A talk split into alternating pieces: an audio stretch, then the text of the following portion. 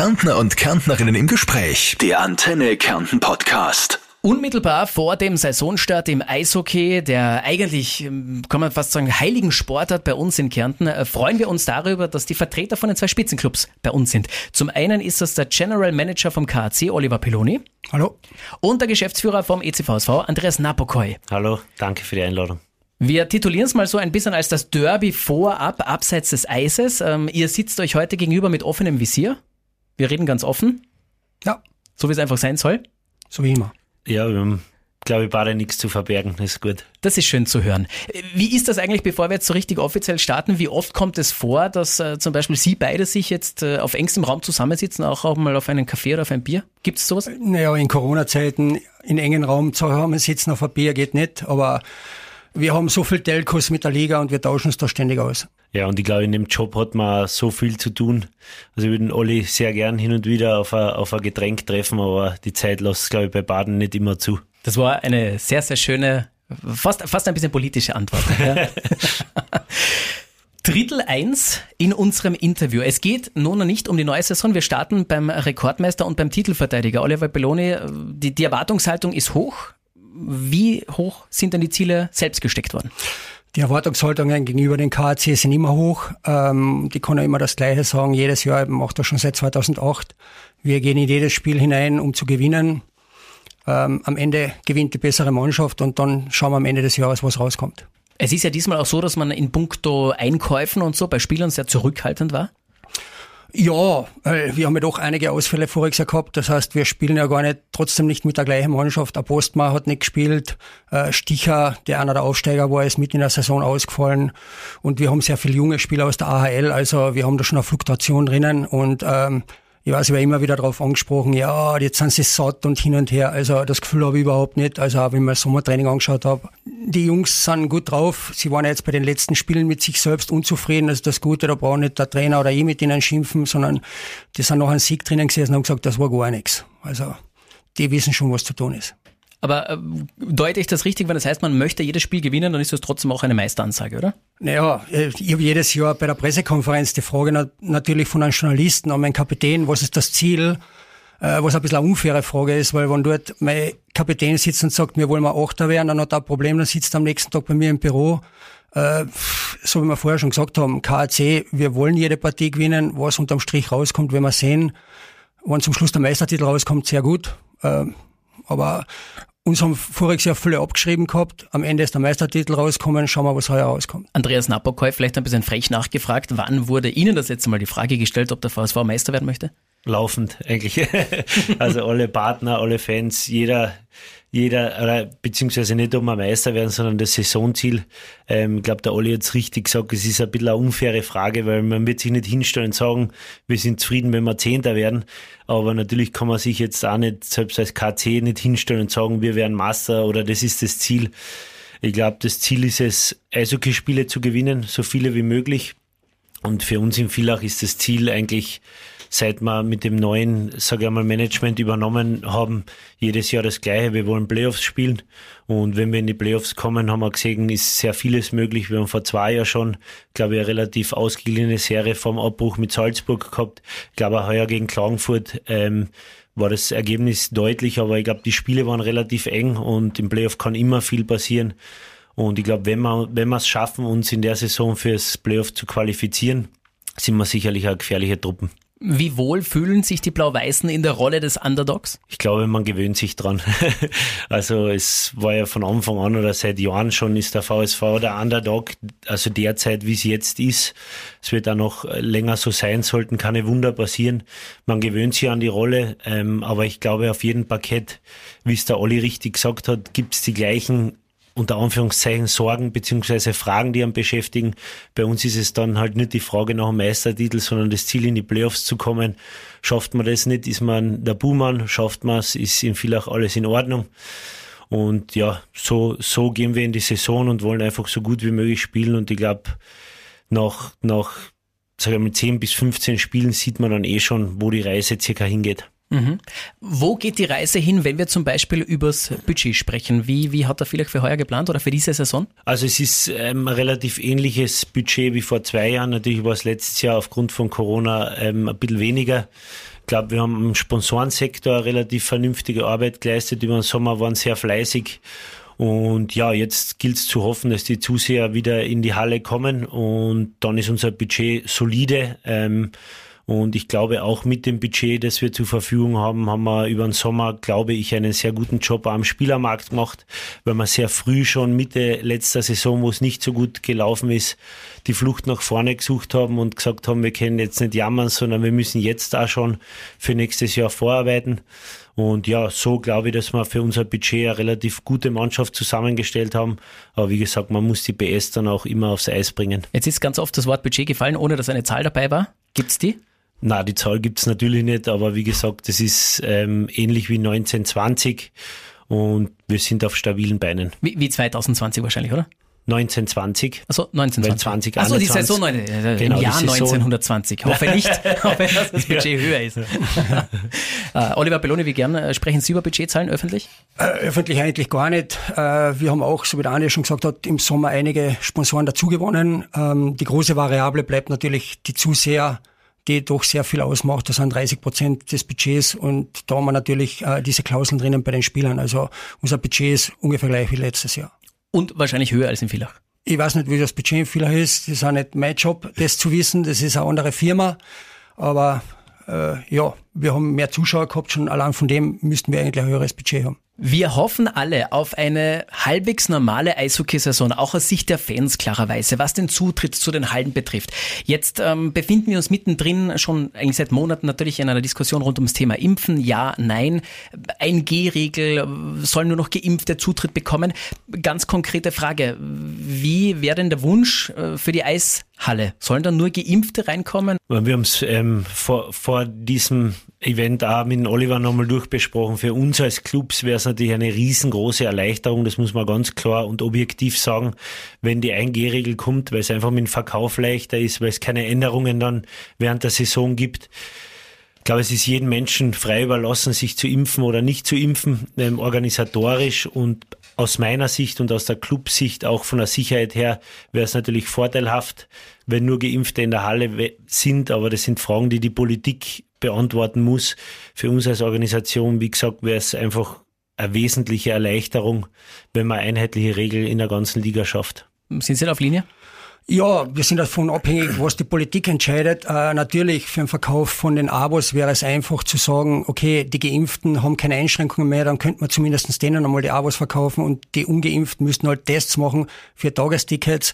Aber das wäre schon eine irrsinnige Erleichterung. Aber wie gesagt, wir sind abhängig von der Politik, wie die entscheidet. Und ähm, natürlich, wenn die jetzt etwas entscheiden, was in zwei Monaten passiert, äh, beeinflusst uns das, weil wir müssten es jetzt schon wissen, gerade für die Saisonkarten. Also das ist relativ schwierig für uns. Wie schlimm wären Spiele vor leeren Hallen wieder? Ja, man hat es vorher gesehen. Also für mich war es zum Beispiel, meine, das klingt jetzt blöd und soll nicht provokant klingen, ich war bei jeder Partie drinnen. Äh, ich kann schon gar keine Eishockey-Partie mehr sehen, weil so viel Eishockey, wie ich voriges Jahr live gesehen habe, hat es noch nie gegeben. Aber wir brauchen die Zuschauer wie ein bisschen Brot. Äh, nicht nur vom finanziellen her, sondern auch vor allem für die Stimmung, die Spieler. Man hat es das letzte Mal gesehen, wieder, äh, da ist auf einmal eine Nervosität da, weil doch die Zuschauer draußen schreien. Also wir brauchen die Zuschauer unbedingt. Ja, glaube, da wird der Olli zustimmen. Natürlich den Job als GM oder als Geschäftsführer eines Profisportunternehmens. Natürlich macht man in, in erster Linie, um Spiele zu gewinnen, um, um wirtschaftlich vielleicht auch erfolgreich zu sein. Aber ich glaube, der Olli wird zustimmen, man macht ihn auch deswegen, um ein Derby vor Zusehern zu sehen und das dann zu gewinnen natürlich. Also da, es war letztes Jahr schon schwierig, glaube ich auch. Man merkt es ja in der Organisation, für die Mitarbeiter war es auch eine schwierige Zeit, weil diese Spiele, gerade Heimspiele bei uns in Villach, sind auch ein bisschen immer so eine Belohnung für die Arbeit, die man geleistet hat über den Sommer oder, oder während der Arbeitswoche. Und wenn das natürlich ausfällt, ist es eine ganz eigene Atmosphäre und, und ich möchte mich nicht mehr zurückerinnern und hoffe, es passiert nicht mehr. Man war relativ rasch im Reagieren. Es sind dann die, die Spiele gestreamt worden, live übertragen aus der Halle. Und auch da ist ja dann klarerweise, wenn man so ein bisschen weiterdenkt, fängt ja auch ein bisschen eine zwiespältige Diskussion an. Hat man die Fans lieber in der Halle äh, oder sitzen jetzt dann zu Hause und schauen sich die Spiele an? Sprich, ist es eine Option, auch das Übertragen der Spiele trotz geöffneter Halle weiterzuführen? Also wir haben uns eh schon festgelegt und, und committed, wir werden jedes Spiel streamen.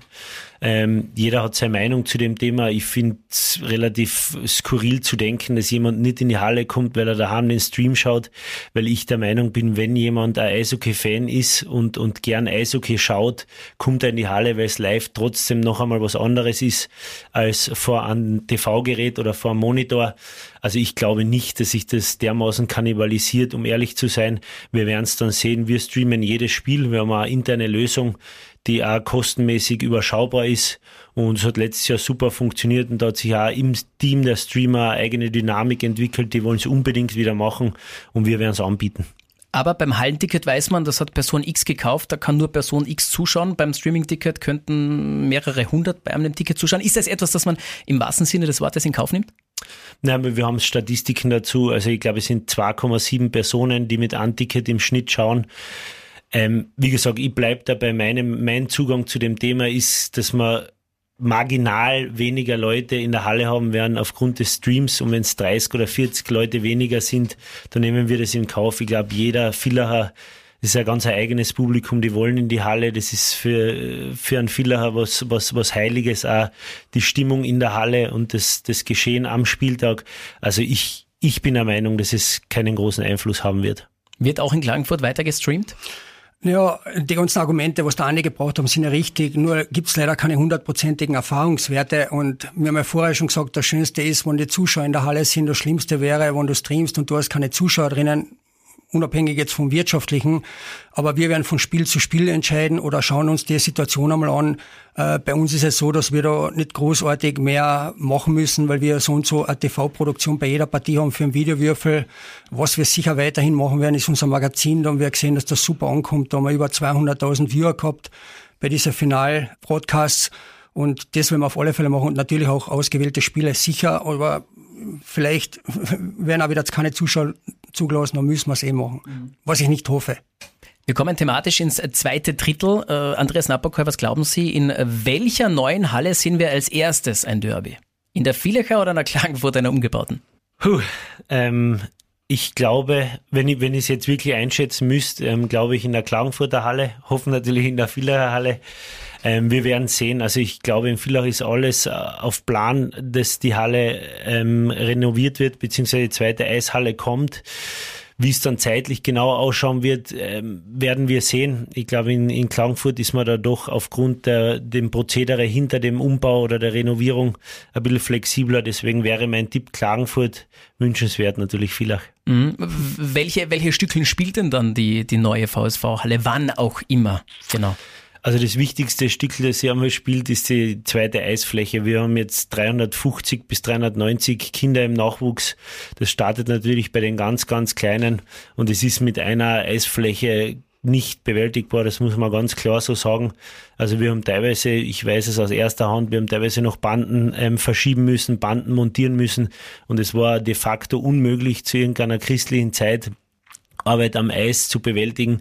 Also wir brauchen dringend die zweite Eisfläche, weil wir eben aufgrund des großen Nachwuchses, auch aufgrund von, von Hobbytruppen, die im Raum Villach natürlich sehr gern Eishockey spielen, einfach die Kapazität nicht mehr haben mit einer Eisfläche. Oliver Belloni, in Klagenfurt wird in Etappen gebaut über mehrere Jahre. Also ähm, glauben Sie auch, dass Sie zuerst fertig sein werden? Ja, ich bin, ich sage jetzt neutral, ich hoffe, dass es in beiden Hallen gleichzeitig ist.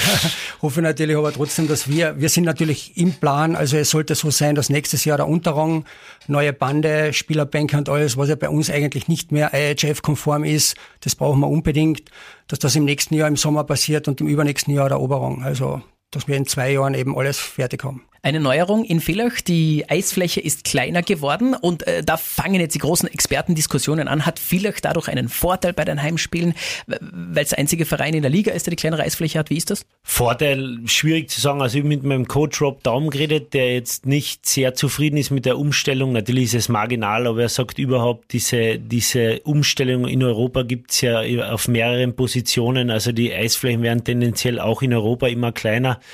Kurioserweise haben die Kanadier, wie zum Beispiel Rob Daum, keine große Freude damit, weil sie eben das europäische Eishockey auch deswegen schätzen, weil die Fläche größer ist. Ähm, ich vermag es nicht zu bewerten, ob wir einen Vorteil haben. Ich glaube, in Villach hat man aufgrund der Zuseher und der Halle immer einen Vorteil. Ob wir jetzt aufgrund der kleineren Eisfläche einen Vorteil haben, das werden wir am Ende an der Heimstatistik sehen. Oliver Belloni, Sie sind schon Jahre im Eishockey-Geschäft. Was glauben Sie, wird sich der KC mit der kleineren Fläche in Villach leichter oder schwerer tun beim Derby? Ja, bei uns wird die Eisfläche auch kleiner gemacht. Äh, man, das haben wir gar nicht abgesprochen gehabt, aber bei uns ist es so, dass aufgrund der der Grundstruktur wir mit dem ein bisschen vorfahren müssen, damit die Säulen nicht mehr im Weg sind. Äh, ich habe lange mit dem Betty Petto darüber diskutiert, der in der KHL war, wo auf kleineren Eisflächen gespielt wird. Da gebe ich den Rob Daum recht. Wenn du wirklich auf die ganz kleinste Fläche gehst, mit vier Meter kleiner, dann brauchst du andere Spielertypen. Und dann ist das ganz ein anderes Spiel. Aber ich glaube, dass mit den zwei Meter da kein großer Unterschied ist. Und man wir noch halt in Zukunft haben, man weiß nicht, wie es in vieler ist, die, die zweite Fläche hat die normale Eisfläche. Das heißt, wenn wir zum Beispiel noch gegen jemanden spielen, der auf der großen Fläche spielt, haben wir den Vorteil, auf der zum Trainieren ob es ein Vorteil ist, ich glaube nicht. Ich glaube, dass die Spieler das gar nicht merken. Ich meine, ich weiß nicht, wie das Feedback im Villach von den Spielern ist. Äh, ja. Bei uns ist es interessant, wir scherzen eigentlich immer auch mit Jamie Fraser, weil für uns soll es eigentlich ein Vorteil sein, weil wir relativ alte, alte Mannschaft heuer haben. Ähm, die müssen weniger laufen. Vielleicht ist das ein Vorteil, ich weiß es nicht. Und am Ende des Tages gewinnt ja meistens zumindest der, der besser Eishockey spielt, oder? Wie oft ist das der Fall eigentlich, dass die bessere Mannschaft gewinnt? Äh, bei Eishockey ist es eigentlich nicht so wie bei Fußball. Bei Fußball meistens gewinnt wirklich die bessere Mannschaft. Eishockey, also das aber auf die Frage zurück, wer nächstes Jahr, oder die wird wahrscheinlich noch kommen, wer nächstes Jahr Meister wird. Das ist das Faszinierende in der Liga. Jeder kann jeden schlagen. Es gibt immer Überraschungen. Voriges Jahr war Fair, war ganz vorne, die noch zum Schluss ein bisschen einen Einbruch gehabt haben. Also in Eishockey würde ich mich nicht getrauen, ich wette nicht, sage ich gleich dazu, auf eine Mannschaft zu wetten vor einer Partie, weil die Tagesverfassung, man hat es jetzt bei uns wieder gesehen, wo jeder gesagt hat, ja, gegen die Norweger, das müsst ihr drüber fahren, man, das sind Landesmeister mhm. und die Mannschaft war nicht bereit und war nervös und hat schlechte Füße an dem Tag gehabt und also du findest vielleicht einen Weg zu gewinnen, aber Agmate Wesen, wie man bei uns in Kärnten sagt, ist keine Eishockey-Partie. Sie wetten nicht, aber angenommen, ich würde Ihnen fünf Euro zur Verfügung stellen, auf welche Mannschaft würden Sie die setzen? Äh, stehen jetzt nur Klagenfurt und Villach zur Verfügung oder alle? In dem Fall dann alle. Ganz ehrlich, keine Ahnung. Man, ich war voriges Jahr eigentlich vor der Saison, habe ich gesagt, dass eben Bozen, komischerweise habe ich Fehaber dabei gehabt, äh, die von der Mannschaft her sehr gut aufgestellt war, was sich noch auch bewahrheitet hat. Äh, Villach habe ich auch weiter vorne gesehen, muss ich ganz ehrlich sagen. Und man, es sind immer die üblichen Verdächtigen. Jetzt sagen alle, Wien wird schlecht sein, weil sie 10-0 verloren hat. Also das kann ich garantieren, dass die sicher nicht schlecht sein werden. Äh, getraue ich mir nicht. Kann ich nicht sagen. Also jeder. Du weißt nicht, wie die, wie Slovan Bratislava, die haben sehr gut eingekauft. Dann Leibach sagt jeder, okay, die werden schlecht sein. Man spielt das halbe slowenische Nationalteam, wo unsere Herrschaften verloren haben. Also jede Partie musst du erst einmal spielen und das ist ja das Problem, was wir in Klagenfurt haben mit der Tradition natürlich, dass die Zuschauer schon fortgeschrittenen Alter, die natürlich den KC erlebt haben, wo jedes Partie 10-0 ausgegangen ist, jetzt ausgespielt hat, das gibt's nicht mehr. Mhm. Andreas Napakor, auf wen würden Sie 5 Euro setzen? Ich will Gott sei Dank wettet der Oliver nicht, wir dürfen ja gar nicht wetten. Ähm, ich glaube, um nochmal da kurz zu replizieren, ich glaube, es ist im Eishockey auch deswegen so schwierig, wie der Oliver richtig sagt, dass es ganz anders ist als Fußball, weil verschiedene Faktoren noch dazukommen. Ich glaube, Goaltending ist im Eishockey wesentlich wichtiger als im Fußball. Also ein Haser Goalie kann da eine Serie retten und eine Saison retten sozusagen. Ähm, und sonst, ja, also die Meinung, wir reden ja ganz offen und ehrlich, die Meinung teile ich nicht ganz mit Wien. Also ich glaube, dass ich schätze Wien doch schwächer ein als die letzten Jahre. Ähm, ich glaube, dass Linz eine sehr gute Mannschaft hat. Salzburg, Klagenfurt sowieso. Bin gespannt, was in Bozen passiert. Also haben wir eine sehr gute Mannschaft vom Kader her. Bin auch gespannt mit dem Trainerwechsel, wie sich das so fügt. Und sonst, wie der Oliver richtig gesagt hat, gibt es natürlich die ein oder andere totale Wundertüten. Man weiß nicht, was Bustertal macht, gerade mit, mit, mit dieser Ausländerregelung, die wir derzeit haben. Leibach natürlich interessant, Witznheim wieder zurückkommt in die Liga. Aber ja, wenn ich mein Geld jetzt auf den Meistertitel wetten müsste, würde ich wahrscheinlich Salzburg nehmen und Sieg Salzburg, Klagenfurt und Bozen wieder in diesem Paket vorne drin. Und ich hoffe, da können wir dazu schnuppern. Wir kommen ins dritte Drittel. Es geht ums Thema Miteinander und, und, und Derby auch ein bisschen. Ja, wir, wir sind in Kärnten so sozialisiert. Wir sind aufgewachsen alle mit dem großen Kärntner Derby. Oliver Belloni, jetzt, ähm, ihr seid der KAC. Ja, ähm, natürlich ihr für euch, aber ihr schaut auch, wer ist denn da sonst noch in der Liga mit drinnen.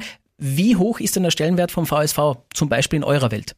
Ja, sehr großer, weil das Salz in der, in der Suppe, äh, die da ist. Äh, man sieht da den Zuspruch und es gibt immer Diskussion und äh, ich weiß nicht, wie viel Derbys ich jetzt schon gespielt habe, vor jedem Derby ist eigentlich der Favorit untergegangen. Ein Derby hat andere Gesetze, aber du, wir brauchen uns gegenseitig. Es gibt natürlich Rivalität, das ist gut, vor allem bei den Fans. Äh, leider hat es in den letzten Jahren aufgrund der Corona nicht mehr Zusammenarbeit gegeben, aber das nicht nur mit Villach, sondern auch mit den anderen. Wir haben uns nur über Skype gesehen und das ist halt anders, wenn du über einen Computer redest, als wie wenn du auf einem Tisch sitzt, danach auf ein Bier gehst. Da können einige Sachen ausgeräumt werden und, aber ich habe mit Villach absolut kein Problem und ich bin froh, dass wir die in der Liga haben. Andreas Napokoi, wie langweilig wär's denn ohne KC? Ich weiß nicht, ob wir da sitzen würden ohne einen KC, um ehrlich zu sein, weil es einfach, wir haben es jetzt auch in die Playoffs gesehen, äh, riesengroße treibende Kraft ist, glaube ich, für beide Clubs. Und ja, ich glaube, es liegt da an uns als Geschäftsführer und an beiden Organisationen, das nicht nur aufrechtzuerhalten, sondern auch weiterzuentwickeln. Ich glaube, es gibt noch sehr viel unangetastetes Potenzial, das wir da ausschöpfen können übers Derby. Und ja, wie gesagt, ich glaube, da sind beide Clubs in der Pflicht zusammenzuarbeiten, so groß die Rivalität da ist. Aber ich glaube, am Ende des Tages ist es für jeden Kärntner gibt's nur das Eishockeyspiel. Ich merke es auch in Gesprächen mit Fans, mit Sponsoren. Wir haben zum Beispiel die VIP-Logen. Jeder einzelne Sponsor will die VIP-Loge beim Derby haben. Leider haben wir nur zwei. Also es ist, glaube ich, würde es trotzdem noch einmal separiert beurteilen zu allen anderen Partien, die wir haben im österreichischen Eishockey. Und ja, wie gesagt, also ich glaube, es, es gibt noch viel, das wir gemeinsam umsetzen können. Auch wenn es Corona irgendwann zulässt, glaube ich auch, dass es wesentlich ist für einen Standort, für beide Clubs und für Kärnten, dass wir wieder ein Freiluftderby auf die Beine stellen, weil es einfach was ganz was Spezielles ist. Und ja, also ich glaube, also das Einvernehmen ist so, ich glaube, auf geschäftlicher Ebene in Ordnung. Es gibt jetzt kein wahnsinniges Neuverhältnis. Und ja, wir werden sehen nach Corona, ob wir uns dann einmal hinsetzen und vielleicht auch das ein oder andere, die ein oder andere Idee fürs Derby durchbesprechen können. Mhm.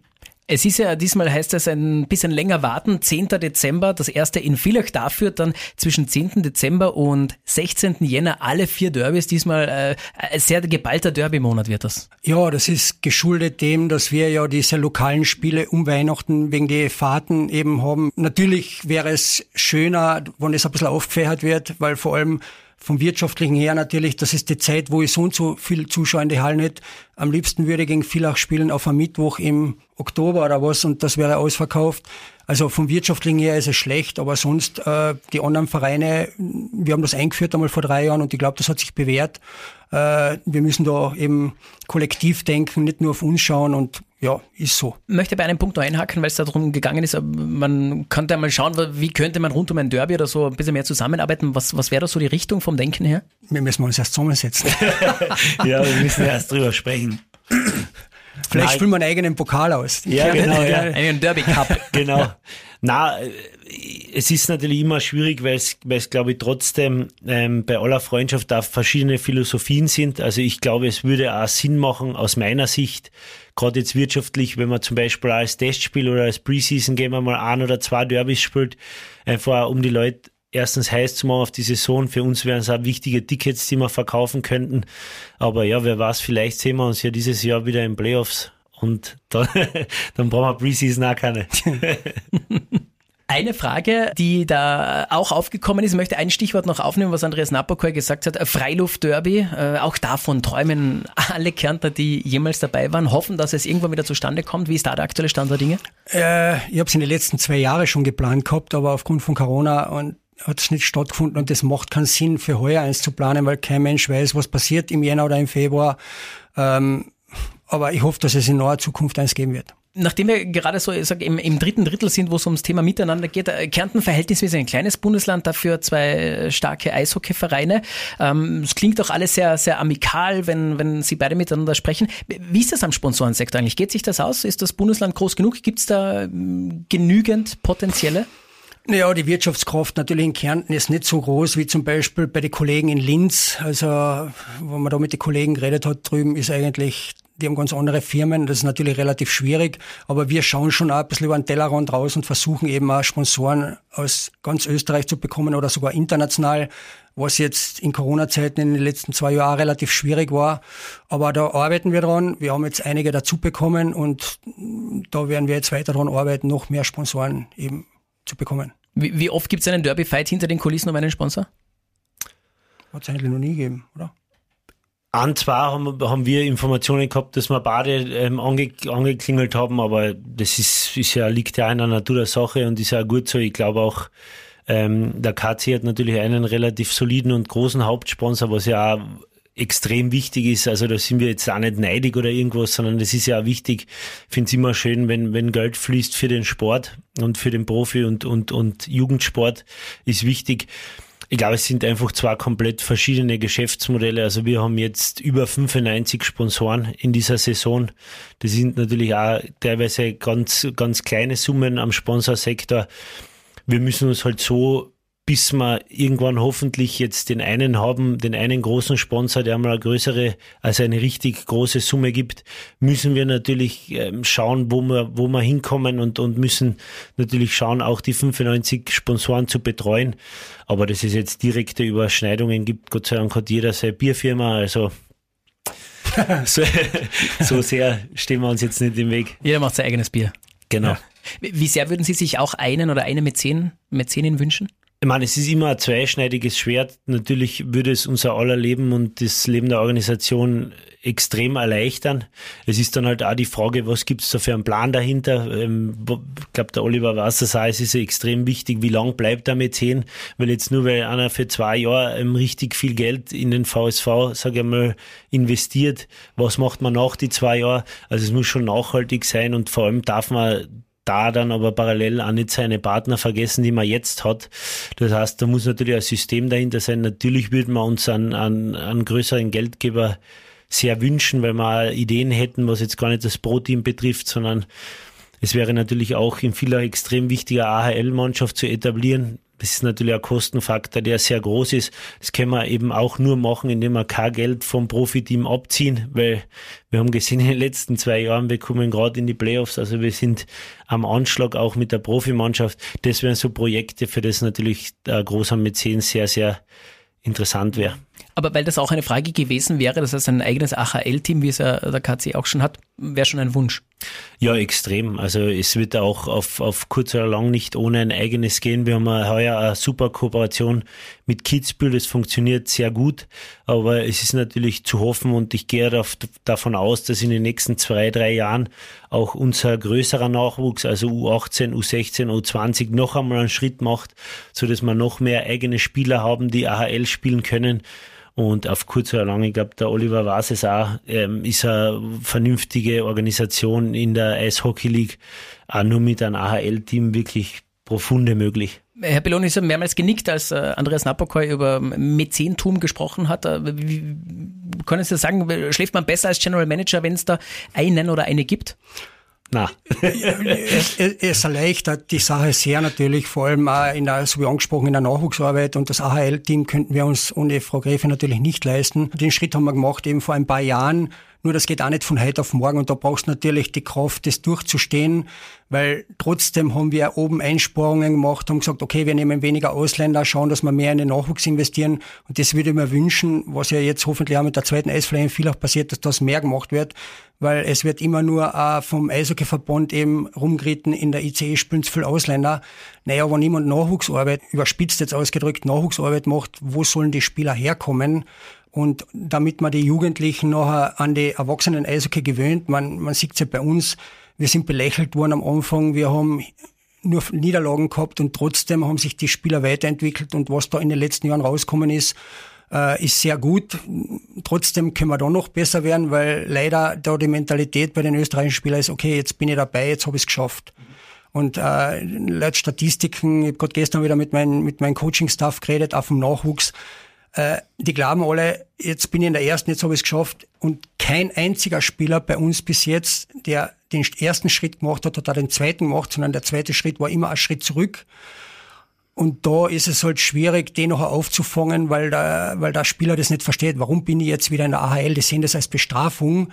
Äh, wenn aber jemand Coaching-Staff in der AHL anschaue, mit dem Kirk Führer, mit dem Christoph Brandner, jetzt mit dem, mit dem David Fischer, äh, ich würde sogar freiwillig teilweise jetzt als Erwachsener aus einer anderen Sichtwinkel den Schritt zurück machen und sagen, wow, dort kann ich mich noch weiterentwickeln, weil oben bist du ja sofort unter Druck.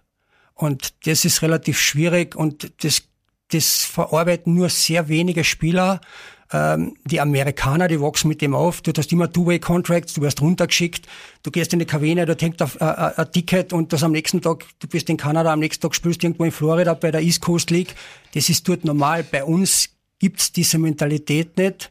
Oder wir müssen da einen Mentalitätschange machen, weil das beginnt schon bei den Kindern, dass auch die Trainer ja nur die Guten fördern und im Nachwuchs Eishockey wollen wir nicht Knaben ist es, wenn du richtig talentiert bist, da sagt der Trainer, geh ein und schieß ein Tor. So, aber was nutzt man das, wenn die anderen einzelnen Spieler sich nicht weiterentwickeln? Also da gehört ein allgemeines Umdenken, vor allem auch mit dem Eishockeyverband, äh, dass wir uns da auf den Tisch sitzen, weil die Kritik eben, das ist eine Profiliga da oben. Da geht's rein ums Gewinnen, da geht's nicht mehr ums Entwickeln. Natürlich kannst du da junge Spieler reintun, aber es wäre vermessen zu sagen, da kommt jetzt ein 18-Jähriger rein und der spielt konstant ein ganzes Jahr auf einem Top-Niveau. Äh, du musst ihn wieder runterschicken, weil er eben körperlich überfordert ist und aber jetzt nicht um ihn zu bestrafen, sondern aus Eigenschutz. Da ist, so wie es der Andi angesprochen hat, natürlich eine zusätzliche Eisfläche. Du musst noch professionellere Trainer und da sind wir wieder bei dem, weil, du, weil ihr gefragt habt, ob das gut ist. Natürlich, weil du brauchst ja unten die besten Trainer. Oben bei der ersten Mannschaft, so blöd klingt, brauche ich einen Mentalcoach der die Spieler bei Laune hält, weil ein Nationalteamspieler, was soll ich dem noch Großartiges beibringen? Den muss ich in ein System reinfügen und das sind rein, rein mentale Sachen, aber an der Entwicklung musst du unten arbeiten. Deshalb kehren eigentlich die besten Trainer in den Nachwuchs. Dieses Mentalitätsproblem ein bisschen in Österreich, das der Oliver Balloni jetzt aufgeworfen hat, ist das etwas, das man auch vielleicht in der Nachwuchsarbeit per se komplett umkrempeln müsste, den, den, den jungen Spielern das anders einimpfen äh, müsste, auch dass eben dieser viel zitierte erste Schritt zwar ein schöner ist, aber noch viele mhm. weitere dann folgen müssen? Ja, ich glaube, es ist, also heute sehr harmonisch. Ich kann an dem, dem Oliver nur zustimmen. Wir reden kurioserweise sehr viel über dieses Thema Armin Rob und es soll jetzt, glaube ich, auch von beiden Seiten überhaupt kein keine Negativität oder kein Bashing der Österreicher sein, aber wie der, wie der Oliver sagt, man, man merkt es richtig beim Zusammenarbeiten.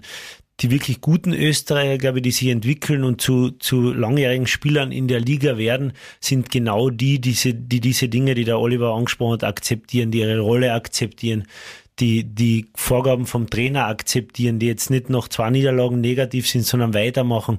Und in Amerika bei allen Sportarten wächst man mit dem auf, weil man einfach von Anfang an, auch durch den Schulsport, im College, in der Highschool, wenn du nicht funktionierst, bist du weg und hast es zu akzeptieren. Du kannst nicht jammern gehen zum Trainer oder jammern gehen zum GM und so weiter, sondern da ist es Usus, dass, so, dass das so gehandhabt wird ja, ich glaube, wir brauchen sicherlich ähm, eine Umkrempelung, auch was die Trainer betrifft, auch was die Nachwuchsspieler betrifft. Man muss ihnen, glaube ich, auch, so hart es ist, aber auch relativ früh erklären, dass das Ganze ein Job ist und, und, und nicht äh, eine Hobbytruppe oder, oder eine Gaudepartie. Man muss das, je früher man das, glaube ich, als, als Profisportler checkt, gerade in der heutigen Zeit, ähm, desto größer sind die Chancen, dass man dann auch aktiver Eishockey-Profi wird und sich etabliert. Und ja, ich glaube, vom Jammern und, und vom Sudan ist noch niemand besser geworden. Und ja, wir können nur hoffen, dass wir im Villach jetzt auf Villach bezogen es schaffen, auch die Qualität der Trainer zu steigern. Ich glaube, die Qualität ist teilweise sehr gut bei uns, aber man muss dazu sagen, wir haben zwei hauptberufliche Trainer, heuer das erste Mal.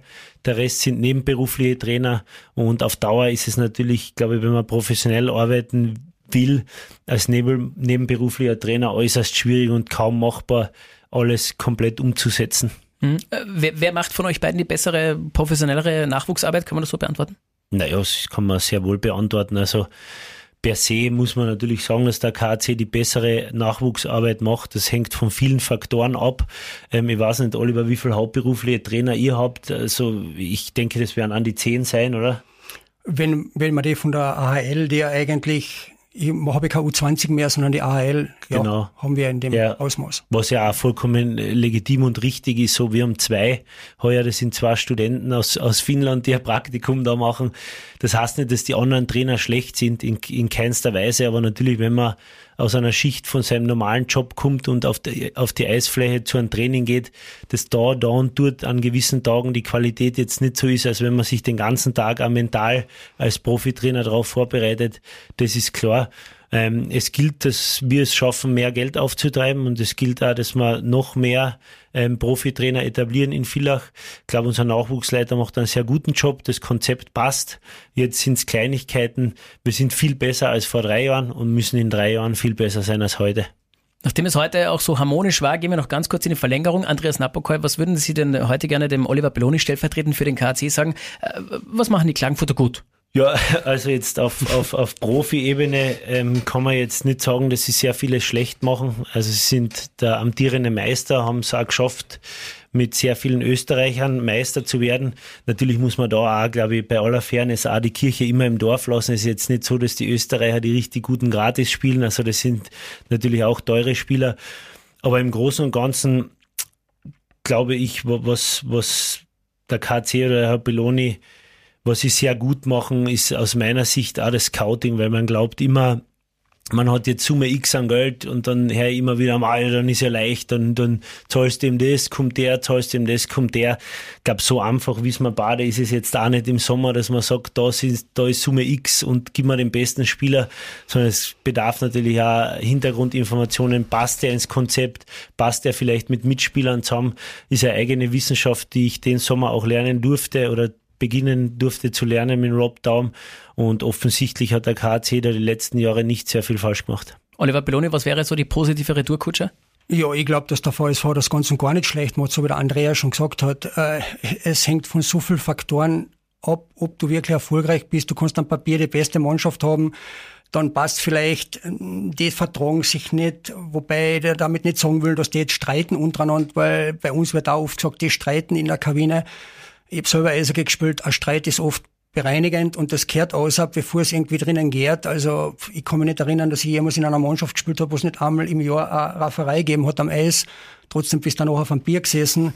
Äh, es wird viel von außen reingetragen, aber nur einmal auf den VSV zurückzukommen. Also ich finde ganz und gar nicht, dass die das schlecht machen in, ihren, in, in, in den, in den mit den Mitteln, die sie zur Verfügung haben und so wie der Andi gesagt hat, wenn sie in Zukunft noch, noch mehr in den Nachwuchs hinein, glaube dass das ganz wichtig ist, weil das langzeitlich nachher den Erfolg bringt. Du brauchst natürlich die Kraft, das durchzustehen, weil der Fan das natürlich nicht versteht, der will jedes Jahr, die erste Mannschaft muss gewinnen. Und das, ich kann mich erinnern an voriges Jahr, also ich weiß nicht, wie oft ich gehört habe, ja, mit der Mannschaft kommst du nicht einmal ins Playoff. Und da sieht man halt auch, was Zusammenhalt, Kameradschaft und das, glaube ich, hat uns voriges ausgezeichnet, was das bewirken kann. Und auch Spieler, man, so wie der Andi richtig gesagt hat, natürlich kosten die guten Spieler Geld, aber wir haben auch Spieler genommen, wo jetzt am Valentine, dem wollte niemand mehr, der hat aufgehört, der hat gesagt, darf ich bei euch in der AHL spielen, ich will mein Studium fertig machen, der spielt noch unter die Top 6. Der ist ja jetzt nicht von heute auf morgen ein besserer Spieler geworden, der hat halt genau reingepasst, zum Konzept von Trainer. Also da sind so viele Faktoren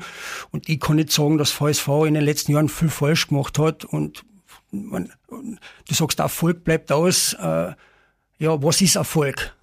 Äh, das ist so, wie ich vorher gesagt habe, wir sind wir Master gewesen, ein Jahr später sind wir 3-0 hinten gegen Linz und der Family ist alles schlecht. Genauso wie vorher alles super war, war danach alles schlecht. Also intern bewerten wir Sachen eigentlich oft ganz anders, als wie von außen kommen. Das wird in vieler nicht anders sein. Nur du hast halt den Druck von den Medien und von allen, die natürlich sich wünschen, dass alles hundertprozentig funktioniert. Und das auch mit den Spielersuche, das funktioniert so nicht. Also das ist richtig schwierig und ich habe selbst schon Spieler gehabt, damals mit einem Nordquiz, der als Weltmeister zu uns gekommen ist und wo ich selber noch gedacht habe, okay, über den Sommer, das ist ein Zwillingsbruder, der war im Jahr davor in der SHL einer der besten Spieler und hat bei uns nicht funktioniert. Mhm. Das kann passieren, von einem Jahr aufs andere. Und deshalb ist es auch oft schwierig bei Spielern, gerade bei Älteren. Es kann von einem Jahr am anderen kannst du einen Einbruch haben, der natürlich körperlich bedingt ist, aber du weißt es ja vorher nicht. Also, wenn wir jetzt einen Dago Koch hernehmen, wo sie schon seit vier Jahren sagen, uh, jetzt ist er aber schon bald genug, jetzt wird er schon alt und das nicht. Für mich ist er noch immer der beste österreichische Mittelstürmer. Und jetzt ist er, was, 38, 39. So, und kein Ende in Sicht, weil der natürlich auch abseits vom Eis professionell lebt und das sollten die Jugendlichen sich als Vorbild nehmen. Für den ist der Job nicht fertig, wenn er aus der Halle rausgeht. Wenn wir einen Tag frei haben, das ist der Erste, der wieder drinnen ist und arbeitet, ohne dass ihm der Trainer was mhm. sagt. Das habe ich auch gemeint mit der Mentalität und alles, wo natürlich bei den Jugendlichen auch der Faktor Eltern ins Spiel kommt, die natürlich dem Bärsch sagen, wie gut er ist und warum er eigentlich, das müsste er eigentlich machen. Also das ist sehr, sehr schwierig und da nochmal, ich kann nichts Negatives sagen und all, was in den letzten Jahren passiert ist, also perfekt und vielleicht sitzt man nächstes Jahr da und der VSV war von uns, dann wird, wird die Frage gestellt werden, was habt ihr jetzt wieder schlecht gemacht? Intern bewerten wir oft Sachen anders, als wie von außen das so dargestellt wird. Was möchten Sie abschließend dem VSV wünschen für die neue Saison? Dass alle ihre Wünsche in Erfüllung gehen. wow, und, das kann ich jetzt nicht mehr toppen. Und, und, und dass man eben, vielleicht gibt's wieder ein Spiel, ich, meine, ich bin ja voriges Jahr gefragt worden, wie kannst du da den VSV aussuchen, weil, so wie ich vorher schon gesagt habe, natürlich sagst du, ja, aber die haben heuer keine Chance dann mit Ach und Krach in der letzten Spiel ins Playoff kommen, da fährt's drüber und man hat gesehen, es war eine enge Partie, so wie der Andi gesagt hat, äh, wir waren nach der zweiten Partie, war ein bisschen eine Verunsicherung da und da hat man wieder den Charakter von der Mannschaft gesehen, die sich da selber ausgezogen hat. Sonst hätte das leicht kippen können und das Ergebnis war anderes gewesen. Aber ja, vielleicht gibt's ja wieder Derby und zumindest wünschen einmal, dass sie in die Playoff kommen. Was wünschen Sie zurück? Erstens einmal Gesundheit, dass die Spieler, weil man, ich glaube, man unterschätzt das auch ein bisschen als, als, als GM einer Truppen. Man arbeitet ja, ab, abgesehen jetzt von allem Ticketing und den organisatorischen Dingen, arbeitet man ja auch ganz hart mit der Mannschaft, an der Mannschaft. Im Sommer kreiert man die Mannschaft, ähm, scoutet. Und dann sind es oft zwei, drei Verletzungen, die eigentlich äh, einen ganzen Sommer voller Arbeit zunichte machen können. Also Verletzungsfreiheit wünsche ich natürlich. Und ja, also ich wünsche mir einfach, dass man, wie gesagt, glaube trotzdem auf organisatorischer Ebene, wenn es heute schon so harmonisch war, noch ein bisschen näher zusammenrücken, dass man noch ein bisschen mehr, die Rivalität nach außen soll immer da sein und die ist auch da. Also ist jetzt nicht so, nur weil das so harmonisch war, ähm, glaube ich, ist es auch beim Eishockey und auf der, am, am Eis noch immer äh, eine riesengroße Rivalität. Aber wie gesagt, ich wünsche mir, dass das Kärntner Eishockey weiterhin, das wird das Zugpferd bleiben mit dem Derby. Und dem KC wünsche ich, wie gesagt, Gesundheit und, und vor allem auch, dass es auch mit den Hallen und, und mit den Zusehern, dass alles glatt läuft. Also ich glaube, es nicht auszumalen, wenn einer von uns dann konfrontiert ist mit einer Welle an Corona-Fällen im Stadion. Das brauchen wir, glaube ich, nicht mehr und das, das wünsche ich. Sage vielen herzlichen Dank an Oliver Belloni vom KAC und Andreas Napokoi vom VSV für ein wirklich sehr, sehr harmonisches Gespräch. Bin gespannt, ob die Derbys auch so verlaufen werden. Hoffentlich nicht. ich glaube nicht. Der Antenne Kärnten Podcast. Meine Hits, mein Kärnten.